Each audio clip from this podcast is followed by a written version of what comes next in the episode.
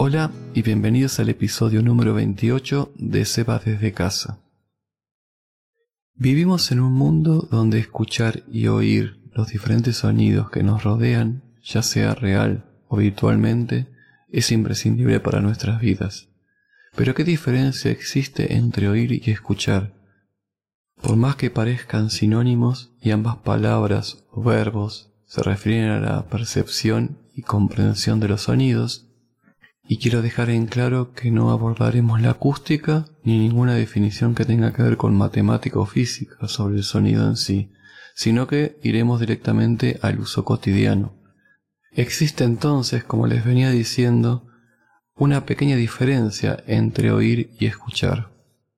La acción de escuchar es voluntaria y requiere la atención de la persona para percibir ese sonido en particular.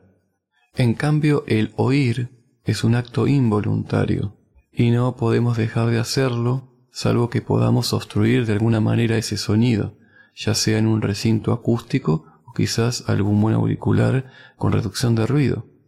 También hay tapones que disminuyen los decibeles, etc.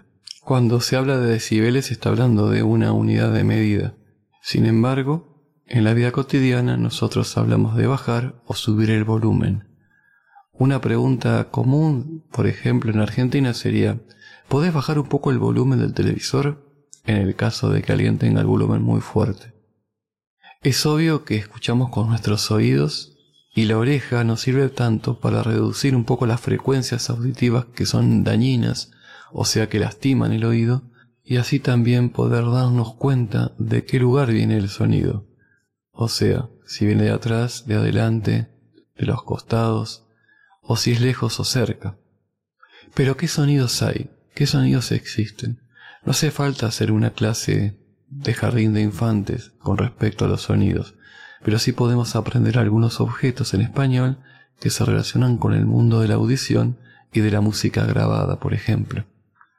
Lo que se utilizó por mucho tiempo y hace bastantes años ya son los discos de pasta, donde se grababa la música. Luego con el tiempo aparece el vinilo, como un material más moderno para la fabricación de discos. Estos se reproducían y se sigue haciendo en tocadiscos. Uno de los más conocidos fue el famoso Wincofone de la marca argentina Winco. Este tenía muchas ventajas, como por ejemplo que era automático y que uno podía almacenar una gran cantidad de discos, creo que eran ocho por ejemplo, y el aparato iba alternando a medida que se acababa uno, comenzaba el otro. Y para la época era como tener un robot en casa. Pero lo realmente revolucionario, y más que nada era por tratarse de algo más práctico a la hora de escuchar música o grabaciones de lo que sea, era el cassette. Y tenía la ventaja que uno podía grabar en él todo tipo de grabaciones ya que se podía contar con los famosos cassettes vírgenes, y con esto les quiero contar una anécdota que hace unos meses mis sobrinos descubrieron una cantidad de cassettes que estaban guardados y preguntaban cómo se usaba. Por supuesto lo que intentaban hacer es introducir el cassette con tapa y todo, o sea, sin sacarlo de su estuche o tapa y querer introducirlo en el radiograbador. Más allá de todas las risas que hubo en ese momento, para mí es normal que pase algo así, ya que para ellos este tipo de tecnología es prehistórica. Luego de esto aparece el CD, CD, disco compacto en español, que su hermano mayor eran unos discos de gran tamaño, parecidos a estos, pero demasiado grandes, hasta que se estandarizó el tamaño que ya conocemos todos. Gracias a la era digital aparecen los archivos de audio, pero eran muy pesados. Y recién, con la aparición de la compresión de audio MP3, es así que comienza la distribución y comercialización de la música digital, más allá de la piratería incontrolable que resultó para la industria de la música. Es por esta razón que muchos dicen de que los discos de vinilo vuelven a ser vendidos en esta época para evitar la piratería pero ese ya es otro tema. Los primeros reproductores de MP3 portátiles y que no necesitaban de un CD tenían la capacidad para que uno pueda escuchar cinco o seis temas, o sea, 5 o 6 audios musicales, según la duración de cada uno de estos. Para la época era mucho. Luego ya se estandarizó, como ocurrió por ejemplo con los famosos Walkman, que eran para cassette, luego aparecieron los Walkman para CDs, y Sony también tuvo el propio reproductor de MP3.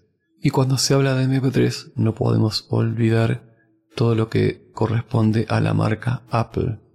Bueno, habría mucho que hablar en este universo de los sonidos, pero así como hay una canción de Luis Alberto Spinetta que dice, toda la vida tiene música hoy, podemos agregar que también todo tiene sonido.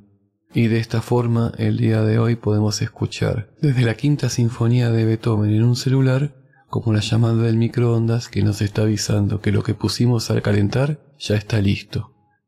Si te gustan los deportes, entonces ya sabrás lo que ocurre en el fútbol y los demás deportes de equipo, con los cantos de los hinchas, lo que acá se llama parte del folclore del fútbol o simplemente folclore futbolero. Es increíble cómo ese sonido de la cancha motiva a los jugadores y al equipo para ganar el partido. Bueno, esto fue todo por hoy y siguiendo el hilo de lo que estamos hablando, muchas gracias por escucharme y espero que nos volvamos a ver y que me escuchen en el próximo episodio. Adiós.